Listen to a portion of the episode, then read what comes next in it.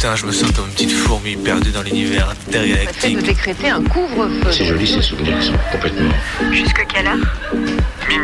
Bonne nuit au mauvais garçon. Et alors justement, plus un souvenir est enlevé, effacé, plus il est présent. Parce qu'il n'y a pas de, il y a pas de souvenir en fait. La nuit, ce sont des petits groupes très mobiles qui ont sévi dans mes yeux, Saint-Priest, Dessines, Vénitieux, Lyon. On est encore réveillé sur Canu. Si on, si on l'évoque, s'il y avait une image pour le montrer, ce serait mieux sans doute.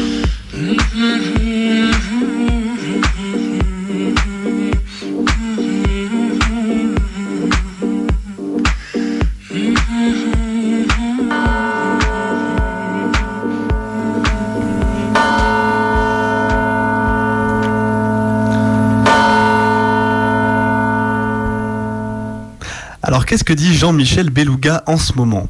Lundi, non content de faire comme si tout le monde s'habillait en costard-cravate à toutes les occasions plutôt que de prendre en considération le sexisme en milieu scolaire, et on a vérifié Jean-Michel met sa cravate même pour les photos promo qu'il fait en salle de boxe, ce dernier petit Beluga adore faire la pub du Tour de France sur tous ses réseaux en engageant les profs à faire de la vulgarisation sur les chaînes de vélo, alors même que ces derniers en chient comme pas possible en ce moment.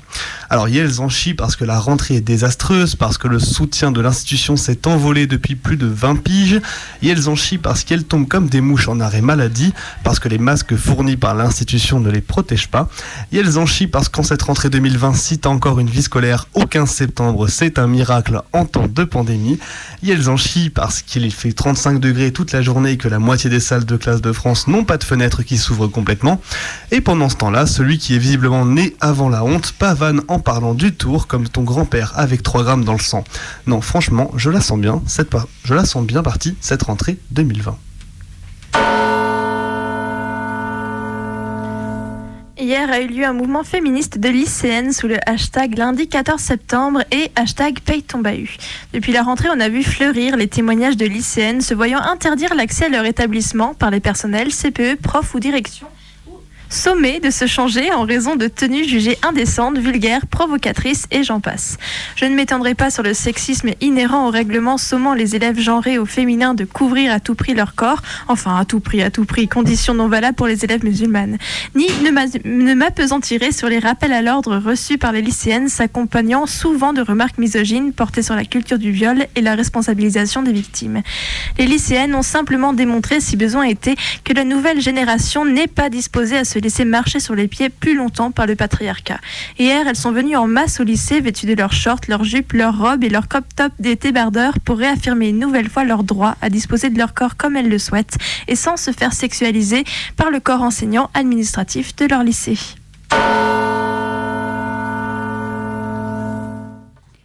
Heureusement que le Covid ne se transmet pas au travail. hein. Non, parce que sinon, quel sens il y aurait à interdire les rassemblements étudiants, surtout les rassemblements festifs, hein, dans ce qui est interdit, de plus de 10 personnes à Bordeaux mais c'est vrai que le corona se transmet beaucoup plus facilement sur les quais que lorsque l'on est assis, assise, tous ensemble autour d'une pinte de bière payée au prix d'un loyer limogien.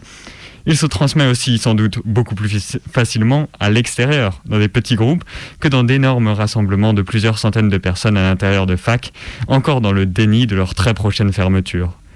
Dans une première partie de cette série, nous avons donc pu voir que la contamination au virus dépendait de notre niveau de, rêve- de revenu, en témoignait le Puy du Fou. Dans cette seconde partie, nous avons pu voir que la transmission du virus dépendait de notre assiduité au travail et à la consommation. Hâte de voir à quoi ressemblera la troisième et dernière partie.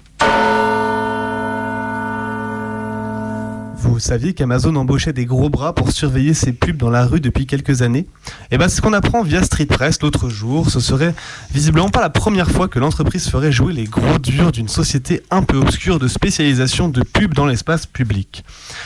Comprenez Comprenez, venir saccager salement les murs dédiés à l'expression graphique, soit d'affiches, soit de graphes, avec des pubs énormes sur les dernières séries du moment, ou le dernier must-have à avoir. Et ouais, elles sont comme ça chez Amazon, même pas foutues de se la jouer fair play.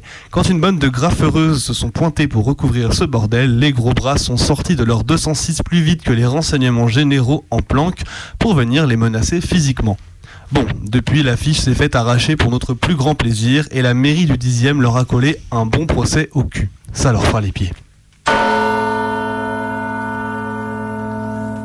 Brut est toujours là quand il le faut, comme il le faut, pour soutenir les causes. Les causes de toutes, les causes de tous, surtout dans cette publication début septembre, où ils ont tendu leur micro et caméra à un papa désespéré, floué par la justice et les privilèges féminins, qui ne se plaignait de ne pas, qui se plaignait de ne pas pouvoir voir ses enfants. Porte-parole occasionnelle pour SOS Papa, il était venu larmoyant dénoncer une justice à deux vitesses, qui, c'est bien connu, faisait la part belle aux femmes, ces féminazies couvertes de privilèges par ce même patriarcat qu'elle dénonce. Sauf que, manque de bol pour Brut, il s'est avéré que ce papa en question n'avait pas la garde de ses enfants parce que il était violent et battait sa femme. D'ailleurs, rappelons-le, en déplaise aux masculins souvent violents de SOS Papa, si les hommes obtiennent largement moins que les femmes la garde de leurs enfants, c'est qu'ils la demandent moins. Les statistiques montrent même que la part des hommes qui demandent la garde et l'obtiennent est plus élevée que celle des femmes qui demandent la garde. Alors non, encore un faux privilège féminin, try again, masculine. Je suis tombé par hasard sur un petit article bien sympa dernièrement. Cet article, publié sur le site bienpublic.com, m'a décrit dans le détail comment virer ces squatteurs et squatteuses, ces punks immondes, dévoreurs, dévoreuses d'enfants, de ma résidence secondaire au bord du lac d'Annecy. J'y avais bien sûr installé une dizaine de caméras thermiques directement reliées au commissariat du coin, depuis lesquelles je pouvais surveiller en temps réel mon salon, ma cuisine et la salle de bain. Mais visiblement, ça n'a pas suffi pour repousser cette vermine qui s'infiltre par les moindres fentes pour me voler ce bien chèrement acquis après de si fastidieux débats sur les testaments de papa. Non, plus sérieusement, heureusement que des articles comme celui-ci existent pour permettre à des propriétaires méritants de mettre à la rue des gens qui ne trouvent pas de toi. Comment ferait-il, ferait-elle alors pour passer leur semaine annuelle les doigts de pied dans les rives privatisées de leur lac préféré? Alors plutôt Charlie ou plutôt Kouachi? La une du dernier Valeur Actuelle Que nenni? Rivarol Très loin du compte. Il s'agit bel et bien de la une du dernier Charlie Hebdo. Évidemment, qui s'en serait douté? Et oui, car dans ce petit revival de l'islamophobie républicaine qu'on avait pu vivre en continu en 2015 à la suite des attentats, Yel reste quand même les meilleurs. On se refait l'intégralité de 2015, de la sommation à la condamnation des attentats sous peine d'être mis au pilori, à la stigmatisation à l'extrême des communautés musulmanes. On touche à nouveau le fond, et ce grâce au même journal dont la ligne reste encore à ce jour critiquable pour bien des raisons. Personne ne peut être sommé de condamner un attentat, tout le monde peut critiquer une ligne de journal nauséabonde au possible, qui a abandonné au chiottes ce qui lui restait d'humour dans les années 80 pour un condensé du pire qu'on puisse trouver à l'extrême droite.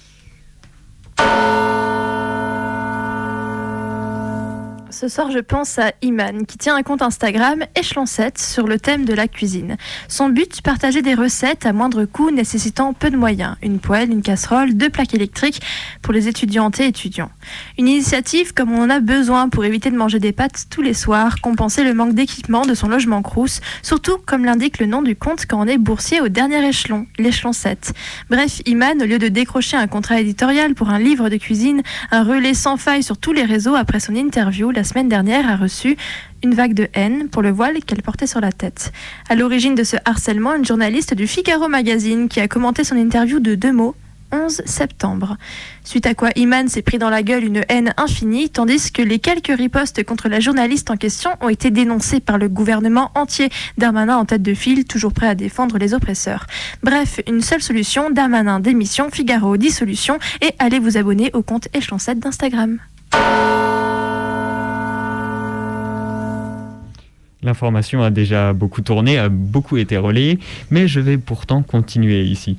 Jeff Bezos pourrait payer de sa poche chacune des 876 000 personnes employées par Amazon. Et une prime, euh, pourrait payer aux 876 000 personnes employées d'Amazon une prime individuelle de 105 000 dollars et demeurer aussi riche qu'au début de la pandémie.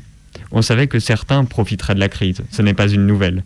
Ce qui est choquant, c'est que ce même Jeff Bezos, au début de, au début de l'épidémie, possédait déjà vraisemblablement pas loin de 200 milliards de dollars, c'est-à-dire davantage que le PIB annuel de 140 des 194 pays reconnus par l'ONU, et par exemple pas loin de 100 fois le PIB annuel du Djibouti ou de la République centrafricaine. Voilà.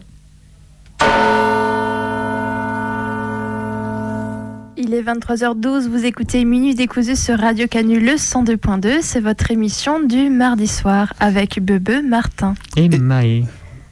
Et voilà. Et du coup, comme tous les mardis soirs, eh ben, on va coudre et découdre ensemble les fils de l'actualité à travers ces micros pour euh, être enfin pour, pour, pour- je me suis perdu il fait tellement chaud dans ce studio c'est infernal mais du coup on, voilà on est là on se retrouve ensemble pour coudre et découdre l'actualité pardon ensemble jusqu'à minuit à travers nos différentes chroniques musique appels on a plein de choses plein de choses de prévues jusqu'à minuit on est ensemble voilà tous les Et donc ce soir, toujours trois chroniques avec nos nouvelles, euh, notre nouvelle chronique.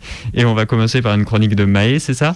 C'est ça, une chronique euh, qui parle de récits militants. Ce soir, ce sera un peu particulier, mais peut-être qu'avant ça, on peut vous rappeler que vous pouvez nous appeler euh, pour, 04. pour nous proposer une anecdote voilà, euh, en lien avec une musique, une chanson de votre choix. On vous répondra et on se fera un plaisir de l'écouter euh, ensemble. Du coup, c'est au 04 78. 39 18 15. Allez, une deuxième fois. 04 78 39 18 15. Et du coup, on commence avec une chronique qui généralement est une chronique qui fait euh, des récits militants qu'on voudrait inspirants. Alors ce soir, je, fais, je me suis permis de faire un petit pas de côté. Euh, c'est un peu différent. Je vais vous faire le récit surtout d'une action désespérée d'une femme qui a été poussée à cette action par euh, un environnement qui ne la protégeait pas, qui ne la protégeait plus, qui ne la protégerait jamais.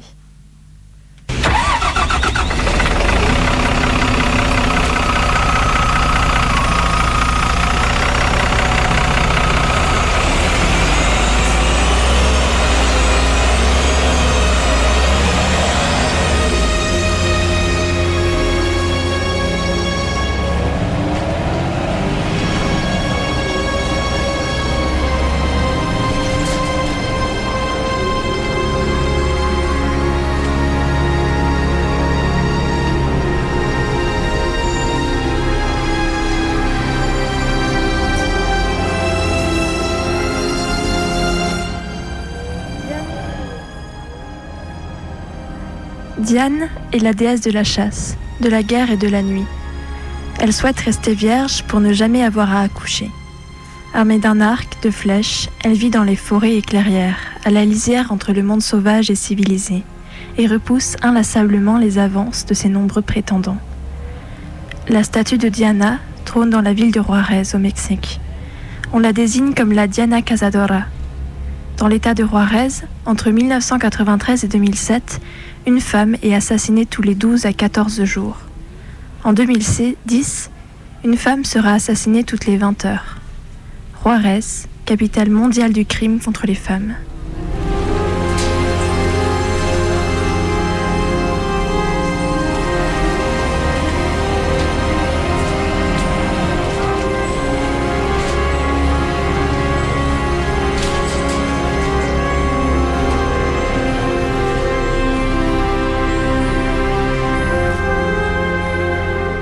Frontalière proche de la frontière avec les États-Unis, elle attire les femmes en quête d'émancipation économique pour travailler dans les manufactures. Ces maquiladores sont situées dans des zones industrielles éloignées du centre-ville, mal desservies. Les ouvrières doivent chaque jour faire des kilomètres en bus dans des zones mal éclairées, en bordure du désert. Certains conducteurs profitent de ces kilomètres d'impunité pour agresser sexuellement leurs passagères.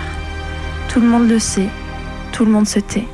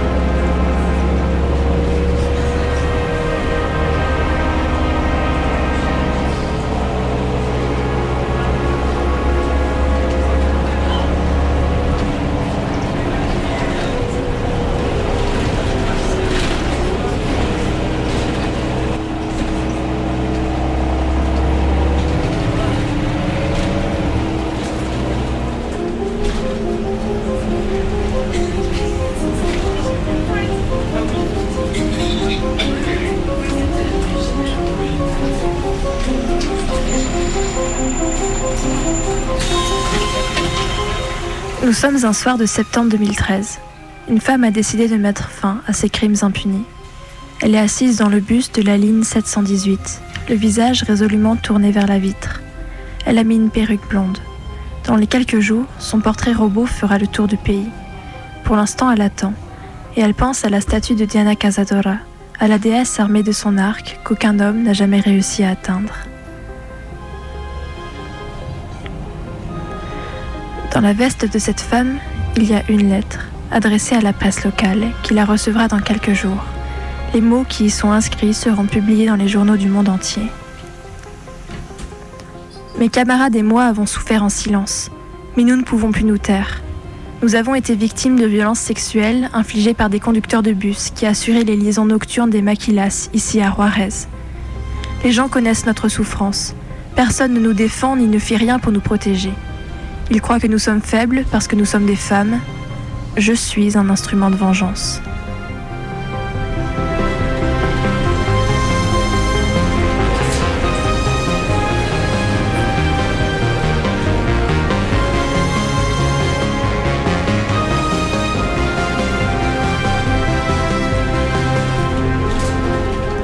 La femme se lève et malgré les chaos du bus ne vacille pas en s'avançant entre les rangées des sièges.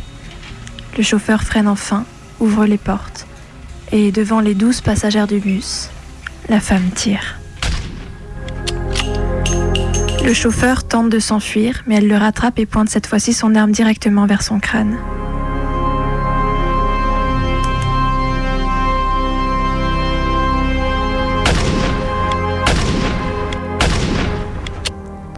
Le lendemain, dans la ligne 744, elle pointera son arme sur un autre chauffeur. Avant d'appuyer sur la gâchette, ne prononcera qu'une seule phrase. Vous, les hommes, vous pensez vraiment être de gros bras, n'est-ce pas?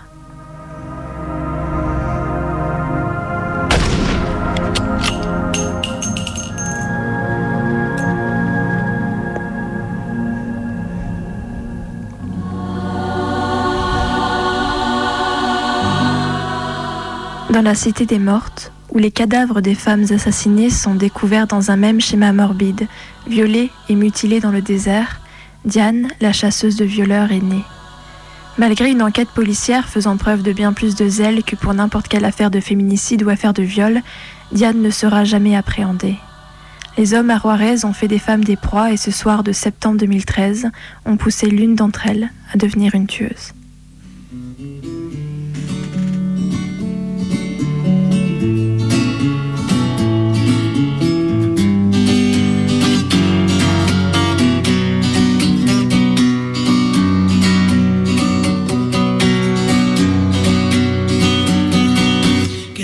Tiemblen estado los cielos, las calles, que tiemblen los jueces y los judiciales. Hoy a las mujeres nos quitan la calma, nos sembraron miedo, nos crecieron alas. A cada minuto de cada semana nos roban amigas, nos matan hermanas, destrozan sus cuerpos, los desaparecen. No olvide sus nombres, por favor, señor presidente. Por todas las compas marchando en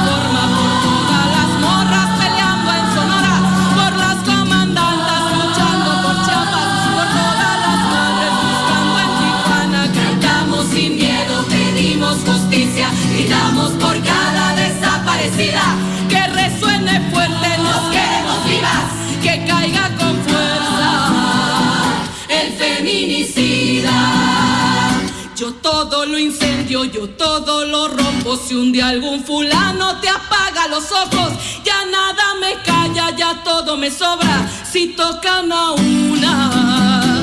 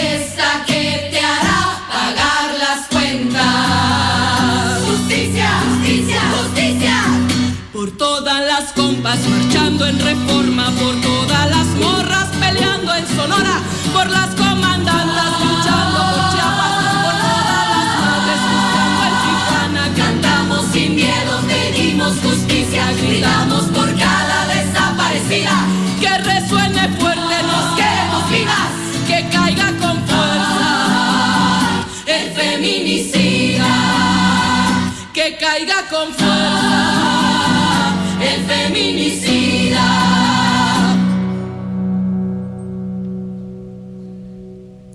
Y retiembla en sus centros la tierra al sonoro rugir del.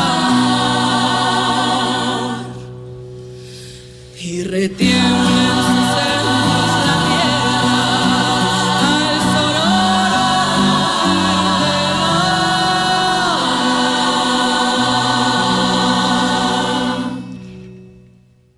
Et donc il est 23h23, vous écoutez toujours Minuit décousu, votre émission hebdomadaire du mardi soir. Et l'on vient d'écouter Maë dans cette nouvelle chronique de l'émission, donc euh, récit militant, euh, qui vient de nous parler donc de Diane la chasseresse au Mexique. C'est ça, c'est un fait divers qui, est arrivé en 2013 au Mexique, mais qui a fait énormément de bruit parce que bah voilà, c'était un, fait divers qui en fait venait répondre à un, schéma et un système de violence faite contre les femmes dans cette ville. C'est ce que je- j'expliquais euh, hors il y a deux minutes. C'est une Juarez et au Mexique en fait la, capitale mondiale en fait euh, des féminicides. On retrouve, euh, on retrouve très très régulièrement des, corps de femmes violées, mutilées dans le désert avec euh, un, système où en fait les cartels de drogue ont pris complètement euh, en prise de la ville.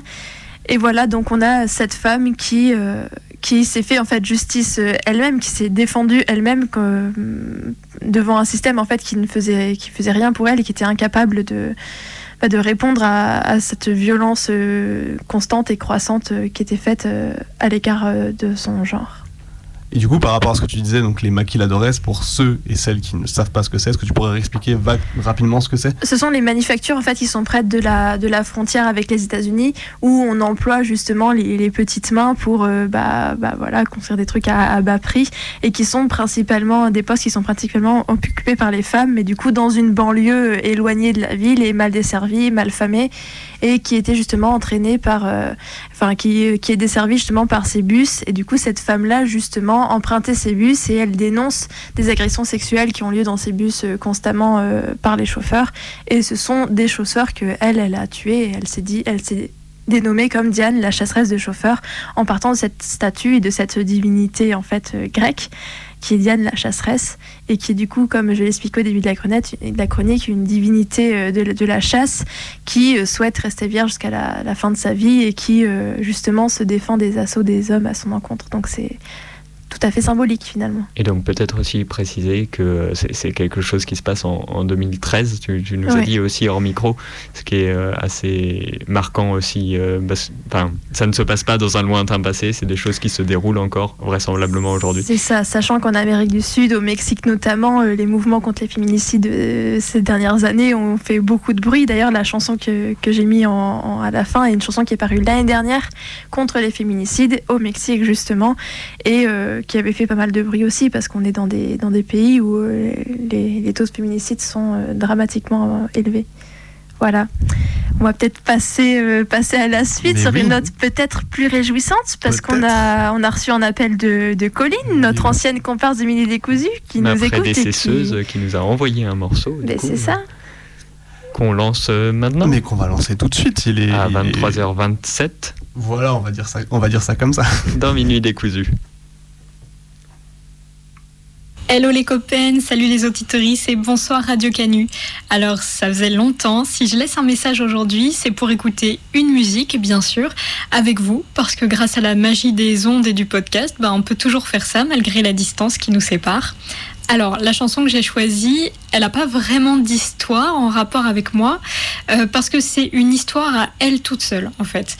C'est Pas de panique d'Ashka et les Saltimbanques qui est sur un album que j'écoute très très souvent et qui notamment m'a beaucoup accompagnée lors de longs trajets en voiture parce que hum, il y a vraiment pas grand chose de mieux pour me filer la pêche et me tenir éveillée que cette musique. Pour des trajets de nuit franchement c'est parfait. C'est un morceau qui a une vraie mise en scène presque théâtrale qui me fait vraiment rire et qu'il faut écouter jusqu'à la dernière seconde.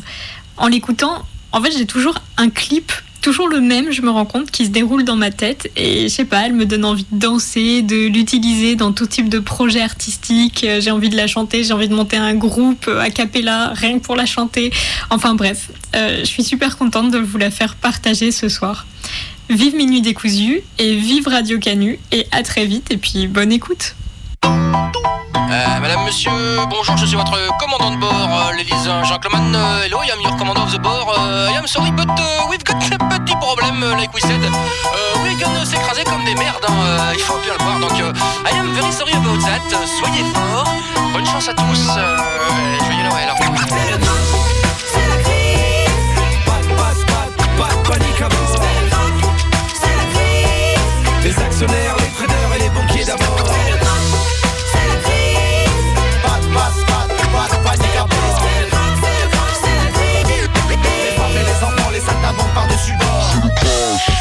Pour nous c'est la fête. Bon pour tout le monde et tout le monde bouge la tête. C'est la débandade. Alors on pousse les décibels. En trois tours de manivelle. On fait danser la ribambelle.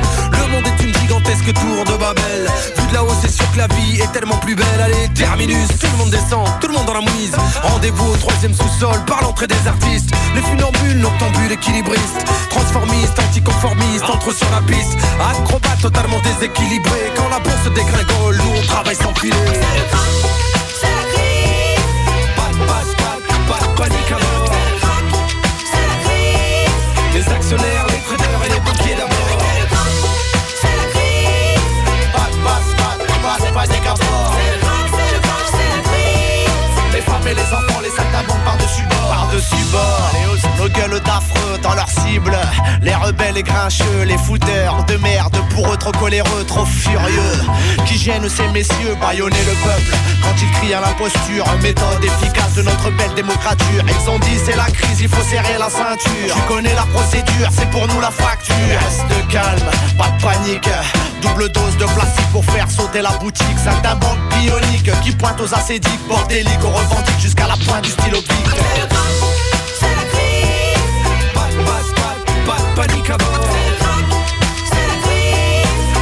les traders et les banquiers d'abord.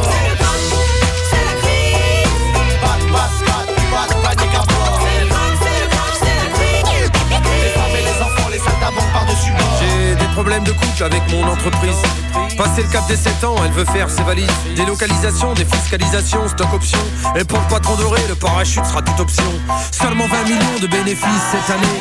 Ils ont dû dégraisser, comprenez, licenciés Plan social, sucré salé, exquis pour les actionnaires. Mais pour les ex-salariés, la pilule est amère. Mais t'inquiète, de notre côté on s'organise. Messieurs les nantis, vous êtes bientôt dans la mouise. Vos couardises, roublardises et vantardises Nous les stopperons, c'est sûr.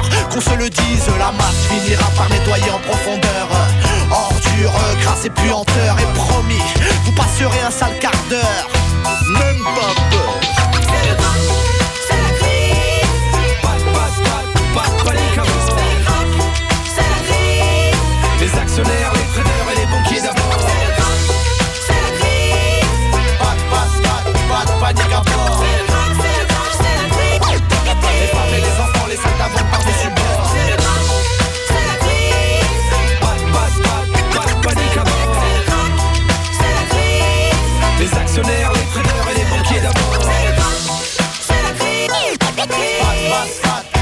panique à bord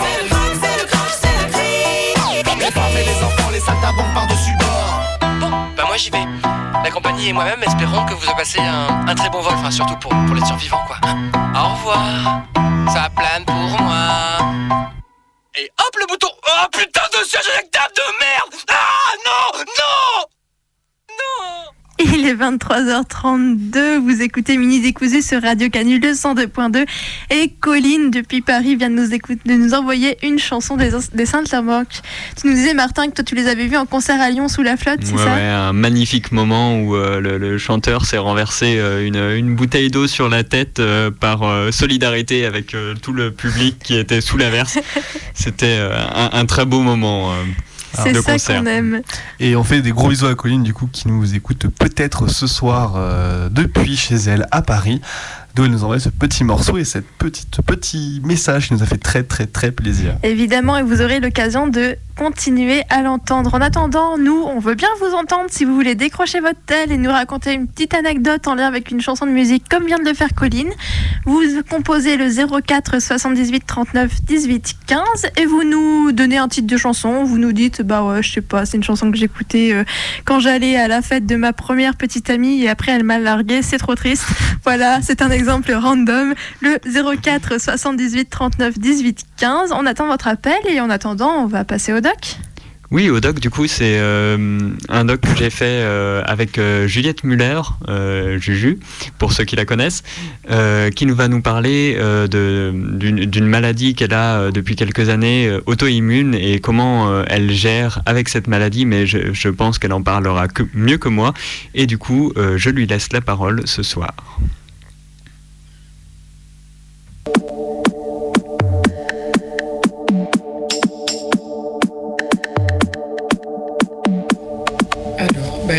Tu veux que j'explique un peu qu'est-ce que c'est la maladie Ouais, peut-être. Premier, comme ça, ça, ça serait plus clair.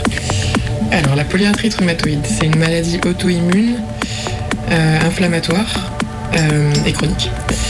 Et elle n'est pas héréditaire, mais euh, c'est génétique. Donc en fait, tu as des, prédispositions génétiques qui, elles, sont héréditaires, si j'ai bien compris comment ça fonctionne. Après, moi, il y a encore des trucs où j'ai pas tout suivi, mais bon.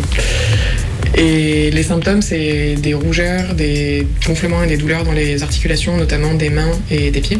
Surtout toutes les petites articulations, donc euh, les doigts, les orteils. Et puis petit à petit, ça investit tout ton corps, donc euh, ça arrive aux, genoux, aux coudes, aux épaules, à la mâchoire, au cervical. Et les seules articulations qui sont, qui sont pas attaquées, c'est les hanches.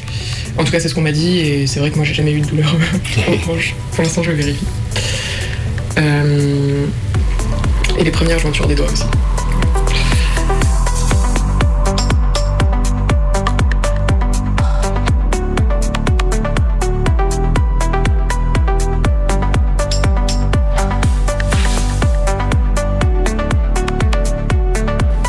Alors, moi, je suis tombée malade en octobre 2016. Oui, c'est ça, octobre 2016. Donc, j'avais 18 ans. J'étais en deuxième année de classe préparatoire littéraire. Et j'étais en plein milieu d'un concours blanc qui avait commencé avant les vacances de la Toussaint et qui se terminait après. Et donc pendant les vacances de la Toussaint, je suis partie sur la côte méditerranéenne à Gruissant ou vers Narbonne avec ma mère. Et, c'était très humide là-bas et j'avais des douleurs aux doigts. Et donc au début je me disais c'est l'humidité qui fait que j'ai mal aux articulations, c'est normal, j'écris beaucoup, c'est normal que j'ai mal aux doigts. Voilà, au bout d'une semaine, ça, gonflait beaucoup et ça devenait difficile de plier les doigts, de refermer euh, les mains. Donc là, je me suis dit que c'était quand même pas très normal et je suis partie, euh, je suis allée voir euh, une pharmacienne pour lui demander si elle avait des idées de qu'est-ce que ça pouvait être et s'il y avait une migraine ou un truc que je pouvais mettre dessus pour calmer l'inflammation. Et elle m'a dit Ah bah on peut rien vous donner comme ça, mais oulala, c'est peut-être une polyarthrite rhumatoïde, donc il faudrait quand même aller voir un médecin. Et moi, polyarthrite rhumatoïde, j'avais jamais entendu ce mot. Et pourtant, ma grand-mère a, une polyarthrite rhumatoïde, mais je l'avais jamais entendu. Donc, euh, qu'est-ce que j'ai fait ensuite? Euh, Je suis rentrée chez moi et j'ai rien fait en fait. Et je suis retournée en banlieue parisienne où il y avait ma prépa et j'ai continué à étudier et à travailler. Et petit à petit, j'avais de plus en plus mal. Euh, je commençais à avoir du mal à me lever le matin, j'avais mal dans la nuit, ça me réveillait. Euh, j'arrivais plus à faire mes lacets ou des petites choses du quotidien. Faire la vaisselle, ça commençait à devenir vraiment difficile. Donc j'ai pris rendez-vous chez un médecin euh, qui était euh, ma médecin traitante, je sais pas comment on dit ça. Oui, la médecin. La médecin. Et, et puis elle, elle m'a dit, là elle n'a pas été très perspicace, elle m'a dit on va prendre rendez-vous chez une rhumatologue au cas où, il y en a une pas loin qui est très bien, donc super, on prend rendez-vous mmh. pour le mois de janvier parce qu'il y a toujours des, longs délais entre, pour, prendre, rendez-vous chez un rhumato. Et elle m'a prescrit du doliprane en me disant bah, vous prenez la dose maximale de doliprane chaque jour, et comme ça peut-être que les douleurs partiront.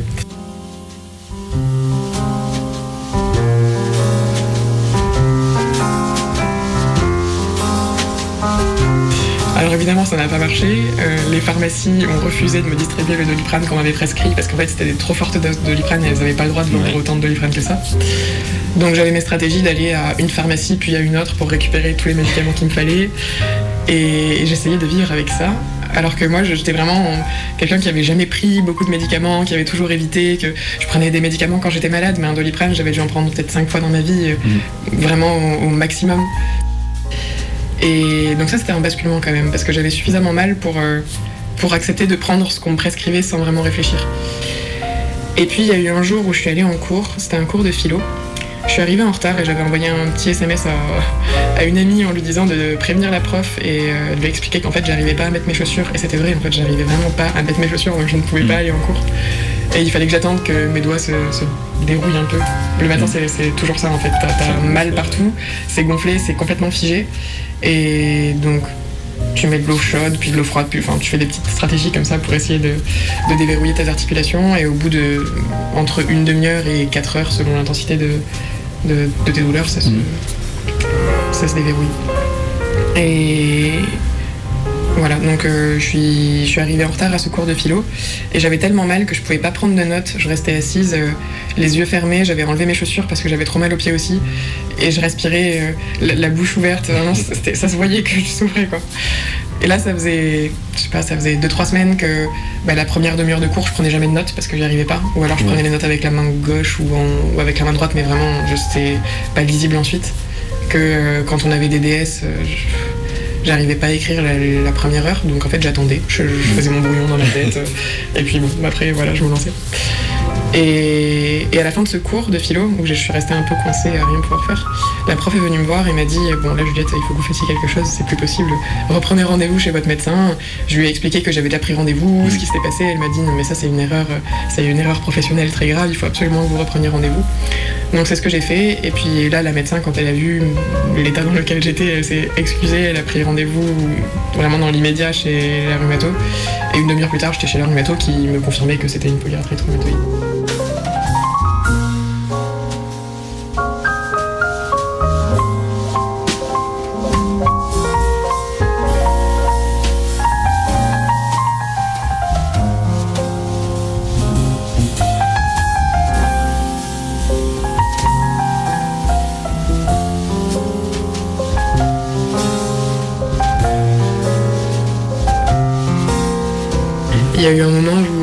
J'avais tellement mal que. En plus, je pouvais pas sortir et marcher, ça me faisait vraiment du bien avant le confinement, mais à Madrid, c'était c'était très très limité les déplacements, donc euh, c'était seulement pour euh, aller faire les courses. Et donc, il y a eu un moment où je suis sortie faire les courses et où j'avais tout mis dans mon sac à dos. Et où en fait, j'avais tellement mal que j'ai pas réussi à retirer mon sac à dos à la caisse et à faire passer les, les produits à la caisse, et du coup, j'ai tout volé. Parce qu'en fait, je pouvais vraiment pas. Je, je- je pouvais pas, j'étais j'étais navrée, j'étais vraiment désolée de voler ce, ce magasin. Bon, après, c'était une sorte de Auchan, donc. euh, ça- voilà, ça, ça- c'était pas terrible. Ça aurait été une petite épicerie, je pense que je me serais peut-être euh, fait souffrir et j'aurais. Pour, euh, voilà, les- pour payer. pour payer les articles. Mais, C'est ça, parce que sinon j'aurais eu trop honte. Mais, euh, mais ouais, là je me suis dit, franchement, soit je souffre là et j'enlève mon sac à dos et je sors tout, après faut tout remettre, putain, non, je peux pas faire ça. Et du coup, T'es passé. je suis passée et j'ai tout. Voilà, ça c'était une anecdote. Oui.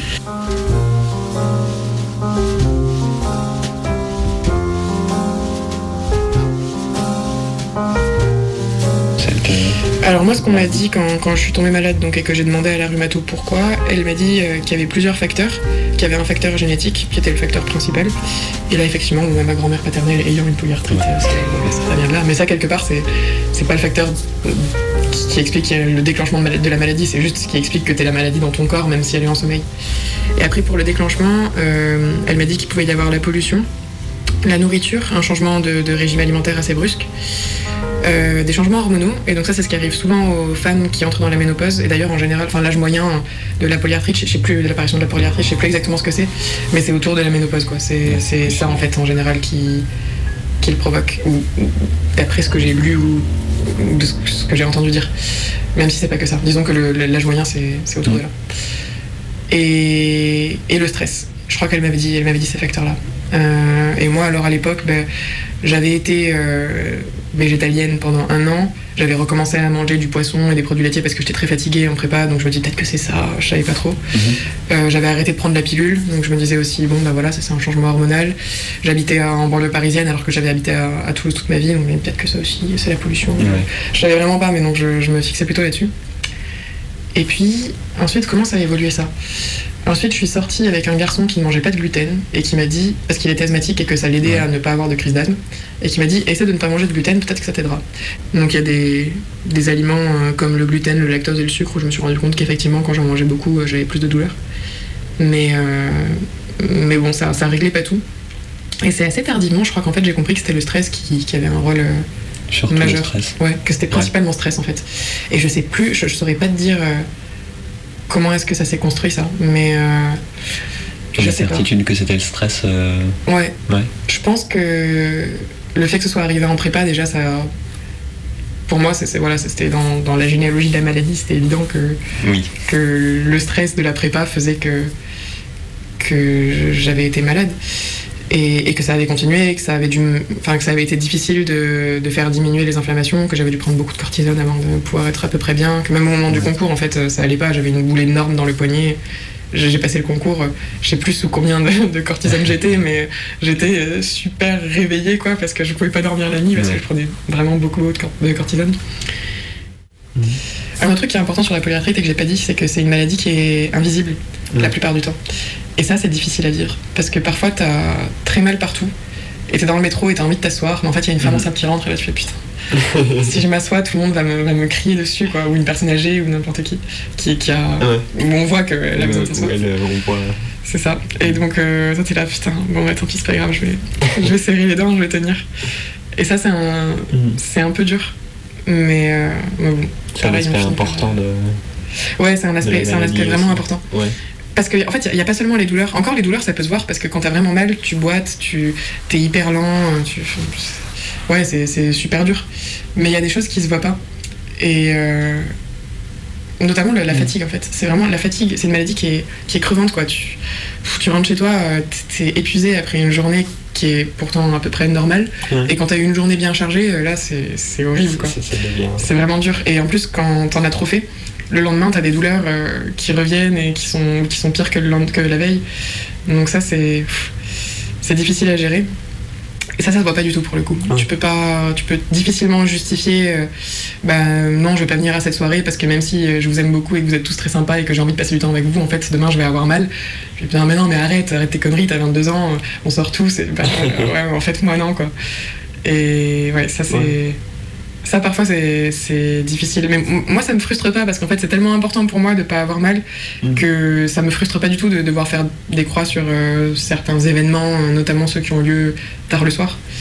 Mais, mais bon, c'est plus que socialement que parfois, c'est c'est pas toujours facile à faire comprendre.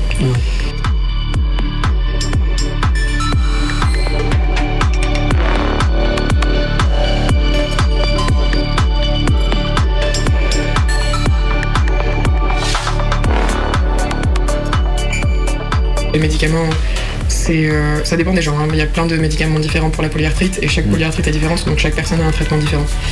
Mais euh, pour moi, c'est une injection toutes les semaines de méthotrexate et une injection toutes les deux semaines d'entité NF-alpha, qui est euh, un médicament qui, qui lutte en gros contre ton système immunitaire et qui fait que du coup ton système immunitaire ne s'attaque- n'attaque plus ton, ton corps globalement.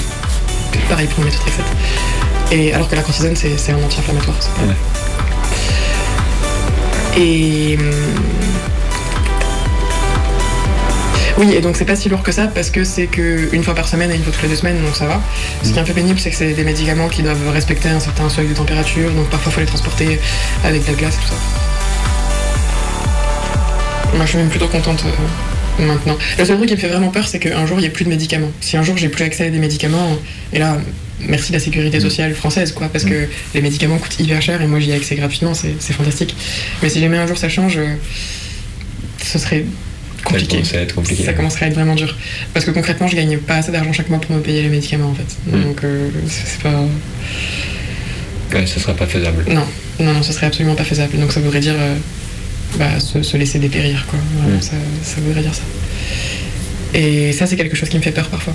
De me dire que, en fait, euh, ma vie tient à, tient à l'existence de ces médicaments et à un système social qui me permet d'y avoir accès.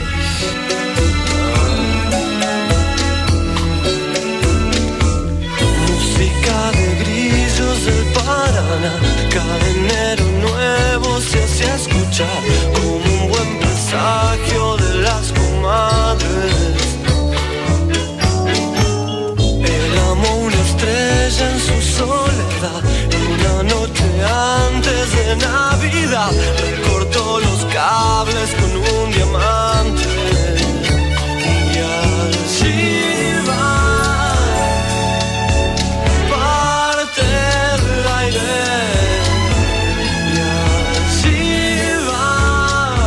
fois que tu comprends que si tu te mets une pression énorme au niveau du travail, t'as plus de douleur, et ben arrête de te mettre cette pression-là, simplement pour respecter ton corps. Et, et puis finalement, t'as moins de douleur, tu te sens mieux dans ton esprit, tu dors mieux, tout va mieux quelque part. Donc ça c'est un peu, c'est un peu le cadeau quand même de, de la maladie.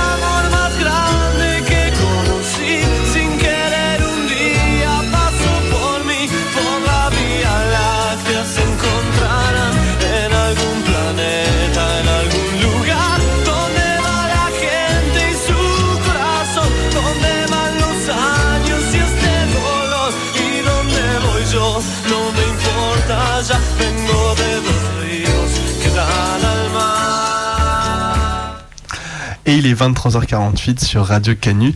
Le 102.2, vous écoutez toujours Minuit décousu. Décidément, c'est la fatigue, la chaleur, tout ça, c'est compliqué. Votre émission du coup du mardi soir hebdomadaire avec du coup Maë et Martin. Et Bebe. Et on vient d'écouter Juliette qui nous a parlé dans ce doc que Martin, tu as concocté. Oui, donc euh, un doc euh, où il m'a fallu tailler beaucoup euh, dans, dans, les entretiens que j'ai pu avoir avec Juliette. Et ce qui fait que par ma, frustration et votre frustration aussi, j'espère, je vais essayer de, réaliser un second documentaire sur la manière dont, elle, enfin, sur les, les médecines vers lesquelles elle s'est tournée et la manière dont elle a dealé thérapeutiquement avec, avec cette maladie. Voilà, voilà. Du coup, vous pourrez, venir. vous pourrez l'écouter prochainement de nouveau sur Radio Canu. Et, euh, et là, d'habitude, généralement, on prend un appel pour nous parler d'une petite chanson, d'une anecdote, qui- pour nous parler d'une musique. Mais ce soir, on a de la chance parce que ce soir, il y a Baptiste qui est avec nous pour En nous direct, parler en du- direct. On peut chanson. le, le souci technique si vous voulez. euh. C'est ça. allô, Voilà. allô, Il y a attendez. pas de l'arsène, il n'y a rien. On peut faire semblant, mais ça marchera pas. Il n'y avait rien. Ça va être tellement propre. Mais oui, c'est Bon, incroyable. allez, Baptiste, on te Ouais. laisse la parole. De quoi tu voulais nous parler ce soir? Bah moi ce soir je voulais parler d'une chanson en particulier. Alors euh, c'est en fait une chanson cachée à la fin d'un album de Gojira. Euh, donc euh, Gojira, euh, gros groupe de death metal français. Oh oui. Et oui, représente. hein. Et euh, donc euh, voilà, euh, en fait je me rappelle on était allé voir avec Benoît, on était allé voir un concert de Gojira la, la première fois au Bataclan, en plus. Bataclan, en plus, Bataclan, ouais, février 2014, si je me souviens bien. Et euh, du coup, bah voilà, on plonge dans, dans Gojira vraiment. Et je me rappelle, voilà, fin 2014, euh, je quitte ma copine, euh, j'apprends que je redouble ma première S à l'époque, super. Et j'écoute Gojira. Et j'écoute Gojira pour affirmer l'homme que, que je suis, l'homme viril, euh, c'est ça. Le lycée. Le lycée, bah oui. Et euh, grande époque. Et euh, je me rappelle que je lance cet album que j'ai déjà pas mal écouté. Hein, euh, super album, Terra Incognita. euh, premier album d'ailleurs sous le nom Gojira, euh, avant les, après les démos d'ailleurs. Et euh, donc euh, je lance cet album, je l'écoute euh, voilà entièrement dans mon lit. Et fin de la dernière chanson, la chanson qui s'appelle In the Forest, super chanson où Joe Duplantier nous parle de son amour pour la forêt, et- parce qu'il a vécu dans la forêt un certain temps, hein, je crois. que- Dans les Landes. Ouais, dans, les Landes, quasiment, peut-être même quasiment deux ans, je crois. Et euh, donc je me rappelle de cette chanson superbe et qui finit sur des bruits d'oiseaux, bruits d'oiseaux pendant plusieurs minutes. Parfait, je commence à m'endormir et puis là euh, arrive euh, au bout de six minutes une chanson qui sort de nulle part que j'avais jamais entendue. Et c'est la fin de l'album Terra Incognita. Et euh, voilà, cette chanson, elle, vous emporte vraiment dans la forêt pour le coup. Eh ben, on va écouter cette chanson.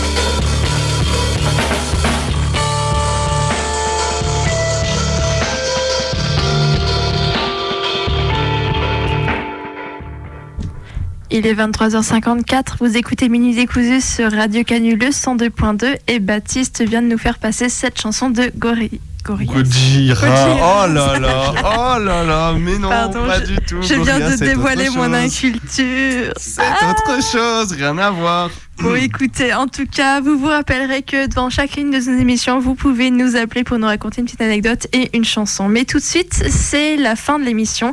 Et pour la fin de l'émission, on parle d'une fiction. Et ce soir, c'est Bebe qui nous a réalisé cette petite fiction.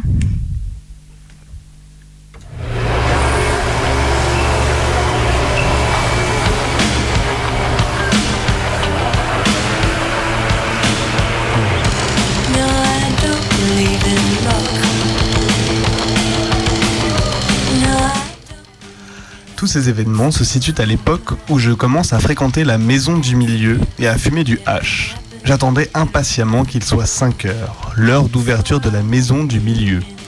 Quelquefois, je retrouve Cassie et quelques copains de la bande en début d'après-midi.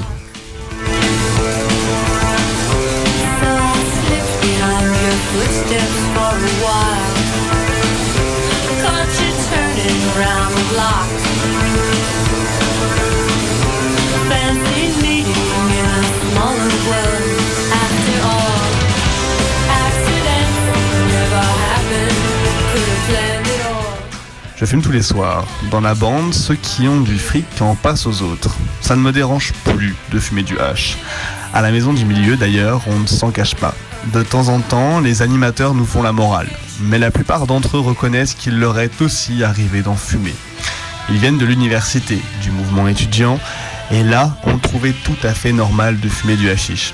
Ils nous disent seulement de ne pas exagérer, de ne pas nous en servir comme un moyen pour fuir la réalité, etc. Et surtout, de ne pas passer aux drogues dures.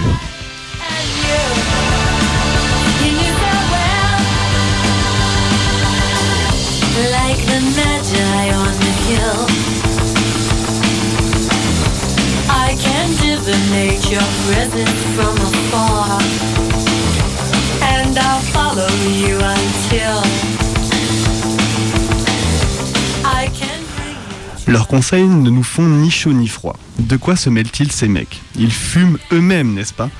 L'un d'entre nous a carrément déclaré à un animateur. Pour vous, quand un étudiant se kiffe, c'est ok, il sait ce qu'il fait. Mais si c'est un apprenti ou un ouvrier, ça ne va plus, c'est dangereux. Qu'est-ce que vous croyez? Vos histoires, ça ne prend pas. Le type n'a pas su quoi répondre, ça lui a donné mauvaise conscience.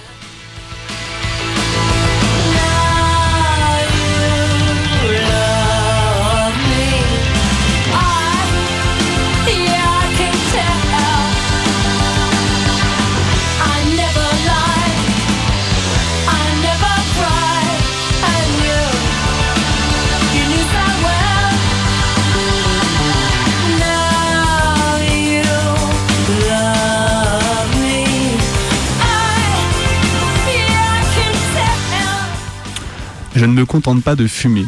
Quand je n'ai pas de dope, je bois du vin ou de la bière.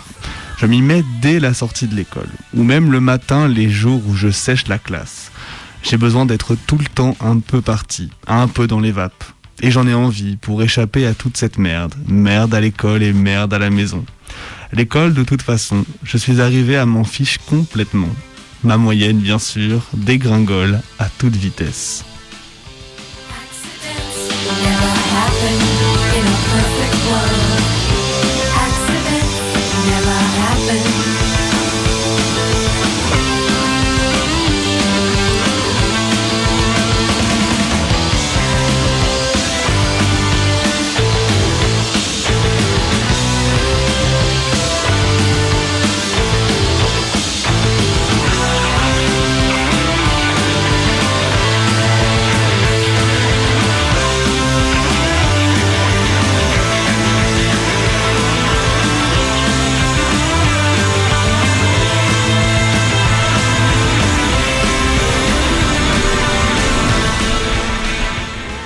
Physiquement aussi, j'ai beaucoup changé. Je suis devenu très maigre car je ne mange presque plus. Je flotte dans tous mes pantalons. Mon visage s'est creusé. Je passe beaucoup de temps devant la glace. Ma nouvelle apparence me plaît bien.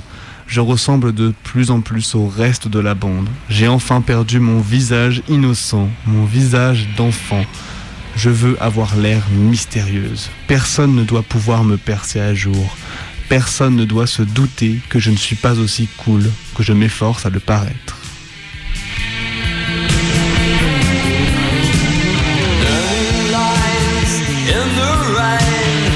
Special effects by lunatic and drinks. The graveyard scene, the golden years. She's in It's in the can. She's in It's in the can. Ma famille, c'est la bande. J'y trouve de l'amitié, de la tendresse, quelque chose qui ressemble à de l'amour. Les problèmes dans la bande, ça n'existe pas. Nous ne parlons jamais de nos problèmes. Personne n'embête les autres avec ses emmerdements à la maison ou au boulot. Quand nous sommes ensemble, cette saloperie de monde extérieur n'existe plus. Nous parlons musique et dope, quelquefois fringues et quelquefois aussi des gens qui d'une manière ou d'une autre ont flanqué un coup de pied au cul de cette société flicardière.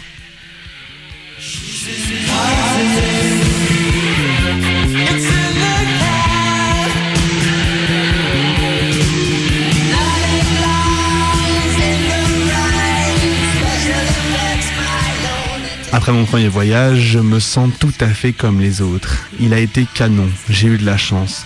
Pour la plupart des gens, le premier voyage est moche, c'est la panique. Mais moi, je suis resté cool. J'ai l'impression d'avoir réussi un examen. Et maintenant, quand on me propose un comprimé de LSD, j'accepte.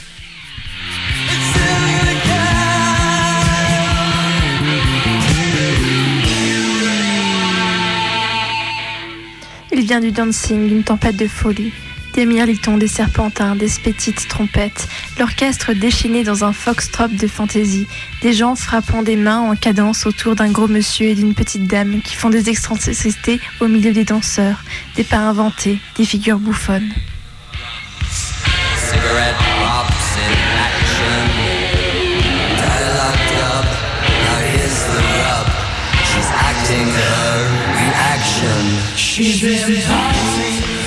J'ai une relation toute nouvelle avec les gens et les choses, et que je redécouvre la nature. Avant, j'avais le contact de la nature grâce à mon chien, quand j'allais me balader avec lui.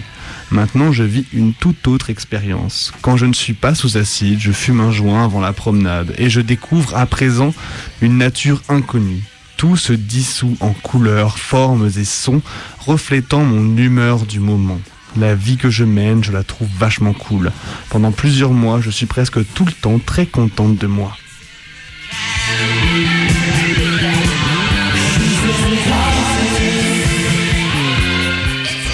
Et Lully en personne, plus olé que nature battant la mesure, se pliant en deux devant une table, bousculant en douce les maîtres d'hôtel.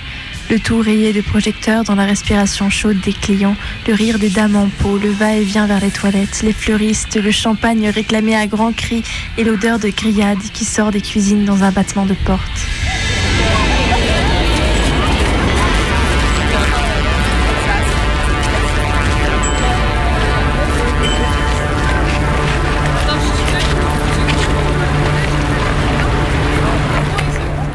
Le lendemain, Detlef sonne à ma porte. Il est en pleine crise de manque. Il sait bien que je n'ai plus de cam. Il dit Je veux en être au même point que toi pour commencer le sevrage. L'après-midi, tous les diables se déchaînent. Nous avalons des pilules par poignées et les arrosons de copieuses rassades de vin. Mais ça ne sert à rien. Mes jambes brusquement échappent à mon contrôle. Un point énorme écrase mes jarrets. Je me couche par terre en allongeant les jambes. J'essaie de détendre et de contracter alternativement mes muscles. Mais je ne les contrôle plus.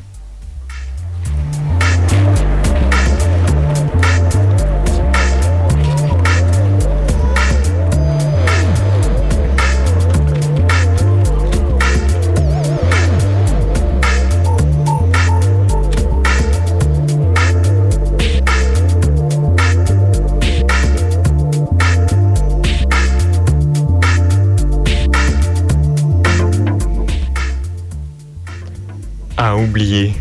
Quel enfantillage. Je vous sens jusque dans mes os. Votre silence me crie dans les oreilles. Vous pouvez vous clouer la bouche, vous pouvez vous couper la langue. Est-ce que vous vous, empêcherez d'exister? Arrêterez-vous votre pensée? Je l'entends, elle fait tic-tac comme un réveil. Et je sais que vous entendez la mienne. Vous avez beau vous sur votre, vous rencogner sur votre canapé, vous êtes partout. Les sons m'arrivent souillés parce que vous les avez entendus au passage.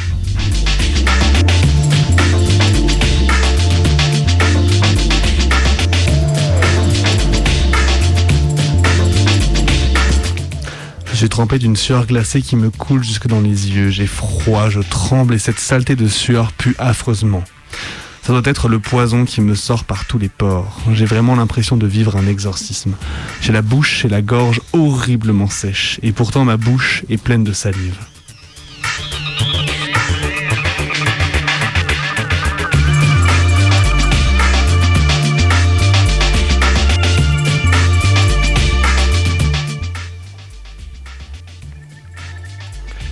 Vous avez volé jusqu'à mon visage. Vous le connaissez et je ne le connais pas. Et elle Elle Vous me l'avez volé. Si nous étions seuls, croyez-vous qu'elle oserait me traiter comme elle me traite?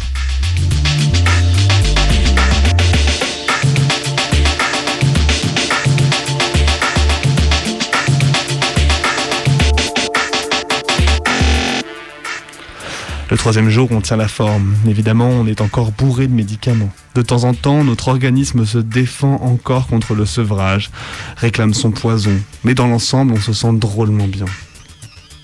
Le septième jour, on se lève. Nous disons à ma mère que nous avons envie d'aller prendre l'air. On vient de passer la semaine dans une chambre minuscule. Elle approuve. Où allons-nous? me demande Detlev. Je n'ai rien à lui proposer. Nous réalisons, à cet instant précis, que nous n'avons nulle part où aller?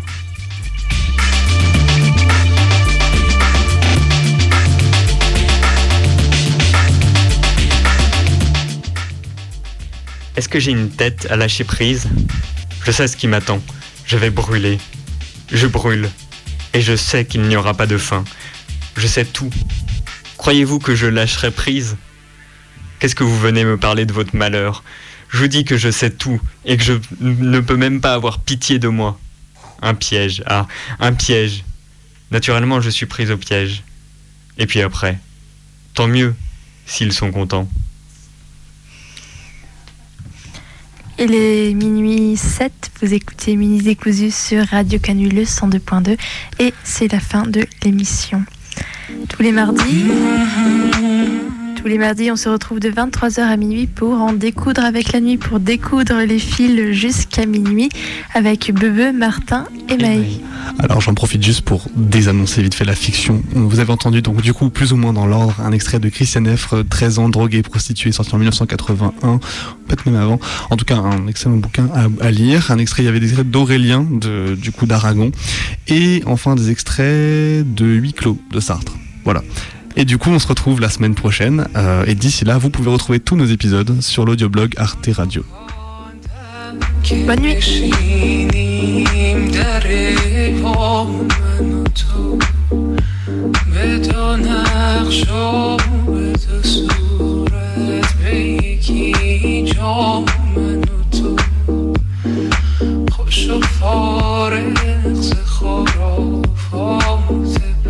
بی شما من و تو من و تو بی من و تو جا